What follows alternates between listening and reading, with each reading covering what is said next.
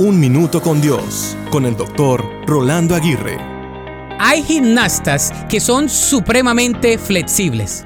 Pasan horas y horas entrenando para que sus coyunturas, tejidos y músculos estén listos para el momento de sus competencias. Si ellos no desarrollan flexibilidad todos los días, no podrán tener un buen desempeño en sus competencias. De la misma manera, debemos aprender a ser mentalmente más flexibles y no tan rígidos. Para ser más flexibles hay algunos consejos. Escucha con interés y curiosidad. Esto no te obliga a cambiar. Recuerda que cambiar no es una debilidad. Sé curioso y trata de aprender a cada momento.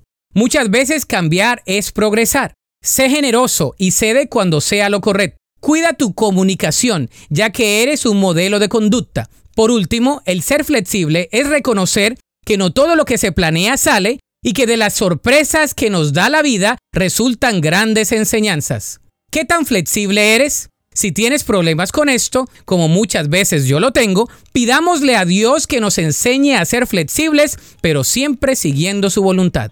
El apóstol Pablo dijo en 1 Corintios 9:22, Cuando estoy con los que son débiles, me hago débil con ellos, porque deseo llevar a los débiles a Cristo.